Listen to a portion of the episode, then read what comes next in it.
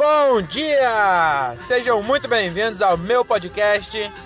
E hoje começamos com essa música, esse clássico da grande Xuxa.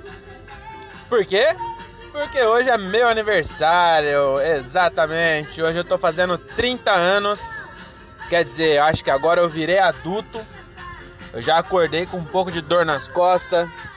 Já acordei achando que desenho é perda de tempo ou perca de tempo. Eu fiquei adulto, mas ainda continuo burro. E, mas sem desviar o nosso foco do podcast, que por mais que seja meu aniversário, o foco disso aqui é falar sobre meus shows. E hoje eu vou falar sobre o meu show número 18.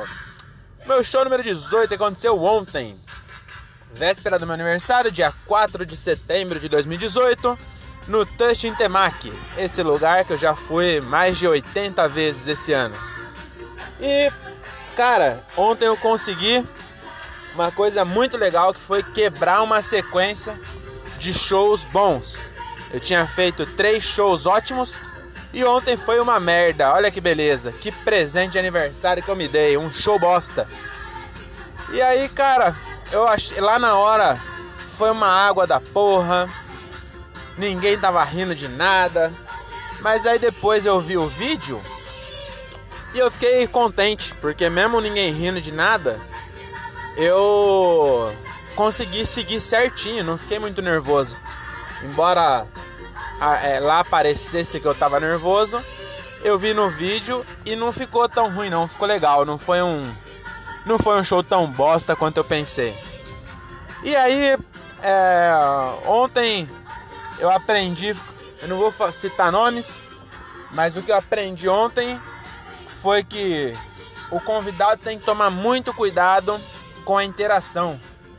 O convidado de ontem é, não tinha um texto muito elaborado, vamos dizer assim. E aí ele acabou, ele ou ela, né? Não sei. É, ele acabou forçando muita interação e acabou que ficou meio esquisito, assim, não, não ficou legal não. Ficou zoadinho. E, e aí é isso que eu levo, não foi o meu. Não é um aprendizado que eu aprendi com a minha experiência, mas com a experiência dos outros. Que é melhor, né? Quando você vê os outros errar, é melhor do que você errar.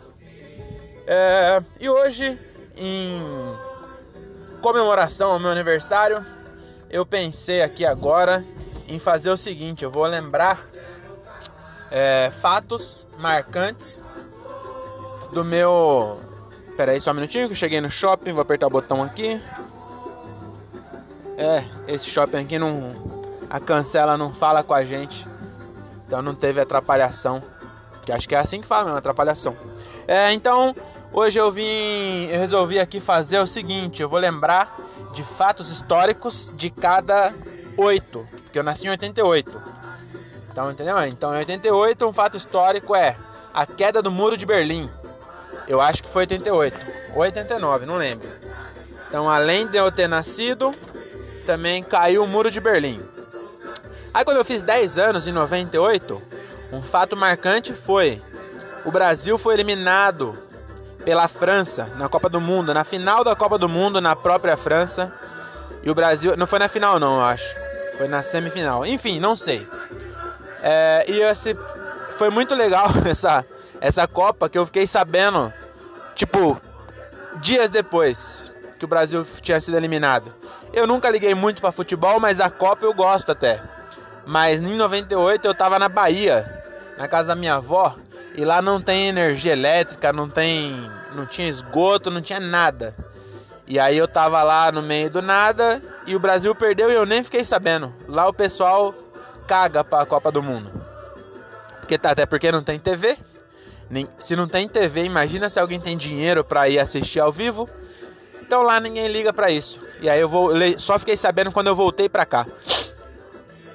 É, em 2008, é, não, acho, não aconteceu nada. Teve uma crise mundial muito forte e no Brasil também eu trabalhava na metalúrgica. Então, um fato marcante de 2008 é que eu tive o um melhor horário de serviço da minha vida até hoje. Que por conta da crise cortaram 22% do meu salário, E também 22% do horário. Então eu trabalhava de segunda a quinta, das 8 às 4. De segunda a quinta, das 8 às 4. Era muito bom. Foi muito bom. Foi a, a melhor coisa que aconteceu na minha vida profissional. Foi uma crise que, em vez de me mandar embora, eles cortaram meu salário e também o meu horário. Eu não ligo muito para dinheiro. Se eu tiver dinheiro para pagar as contas, já tá ótimo. Em 2000, 2008 eu tinha 20 anos, então eu ligava menos ainda. Então meu tempo era muito mais precioso. E trabalhar de segunda a quinta era muito gostoso. E agora em 2018, o fato histórico marcante é essa eleição que tá para chegar aí daqui um mês, exatamente um mês e dois dias. Vai ter uma eleição aqui no Brasil muito top. Muito top porque ela é marcada por um candidato que é um retardado, que é, que é deputado há 30 anos e nunca fez porra nenhuma, e de repente virou um herói. Não sei exatamente explicar porquê. Então, quando eu estiver assistindo daqui 10 anos, não me pergunte porque ele virou um herói. Eu acho que ele virou um herói porque ele é retardado e todo mundo também é retardado. Então as pessoas se identificaram. Ele é um retardado mesmo que xinga todo mundo, não fala bosta com nada. Todo mundo que todo, toda pergunta sobre é, economia ou alguma coisa que um presidente deveria saber, o que ele responde é que ele vai contratar uma pessoa que entende, que ele não entende. Fala, o que você acha da economia? Não entende economia, vou contratar um ministro de economia bom. O que, que você entende de saúde? Não entendo nada, vou contratar um ministro de saúde bom. Então ele é um retardado. Eu não vou falar o nome, mas fica essa aí na, na no ar. Um outro candidato também que é muito hilário, que é um cara que tá preso. Então o cara tá preso, condenado a 10 anos de cadeia. Já em segunda instância, já tá preso mesmo, tá cumprindo pena. E ele é um candidato fortíssimo. Então isso também é muito engraçado. É, o outro candidato é um retardado que apareceu do nada. Ninguém sabe quem é, um tal de cabo alguma coisa. E ninguém sabe quem é. E pela primeira vez desde que eu nasci, o Levi Fidelix não vai participar. Não vai ter aerotrem esse ano. Então eu não sei em quem eu vou votar, porque só tem gente muito ruim. E a gente está esperando. Então esse é o fato histórico de 2018. E na minha vida, fazendo 30 anos, é um ano muito foda, cara. Porque finalmente eu comecei a fazer stand-up comedy, que eu sempre gostei desde desde quando eu vi a primeira vez, acho que 2006, sei lá. E agora eu fiz. Então acho que esse ano tá marcado na minha vida por causa disso aí. É, esse ano eu vou. Daqui a três dias eu vou pro Chile conhecer a neve. Deve ser muito legal. Eu vou lá brincar na neve igual a Frozen. É, e acho que é isso, cara. É, eu esqueci de dedicar a alguém. Então eu vou dedicar a Xuxa, que tá cantando de novo aqui. Então esse episódio é pra Xuxa, que ela tem uma história aí de decadência muito legal. Que ela fez pacto com o demônio, foi trabalhar na Globo. Aí depois ela fez um pacto pior ainda com o Edir Macedo, que deve ser pior que o demônio. Ontem eu estive no Braz e passei em frente ao Templo de Salomão e realmente tem um ar de demônio lá. Eu acho que com certeza aquilo ali é um negócio muito errado. Porque se Deus falava que não podia ter comércio no templo, é, que não podia ter luxo, o templo de Salomão é justamente o contrário. O bagulho é dourado, mano. Mano, é, muito grande. Quem é de São Paulo e não conhece, deveria ir para ver e sentir o peso que tem. Tem uma energia ruim no ar. O bagulho é muito foda. É tudo dourado, mano. É, é com certeza errado. E aí a Xuxa fez um pacto ano passado com. Ou ano retrasado, não sei com o Edir Macedo. Então ela é uma história de decadência muito legal. Que ela fez pacto com o diabo. O diabo depois ela na Globo, fez ela namorar com Pelé, com Ayrton Senna, eu acho. Não sei também, acho que eu tô confundindo com a Adriane Galisteu, não sei.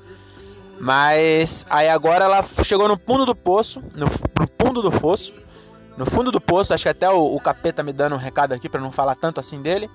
Mas ela chegou num ponto pior que foi fazer. É, fazer um pacto com o Edir Macedo que é muito pior que o demônio. Então é isso aí. O meu abraço é para a Xuxa. E eu tenho que deixar um fazer daqui 10 anos, quando eu estiver ouvindo esse podcast. E o meu desafio para eu mesmo daqui 10 anos é a música parou porque eu fui colocar no modo avião para parar de vibrar o celular e estragar o meu podcast, mas acabei estragando a trilha sonora também.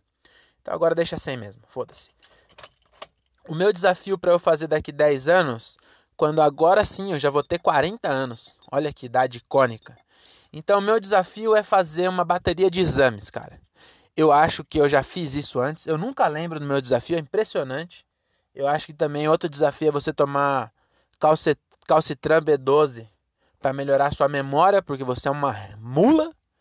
Você com 30 anos já não lembra de bosta nenhuma, imagina com 40.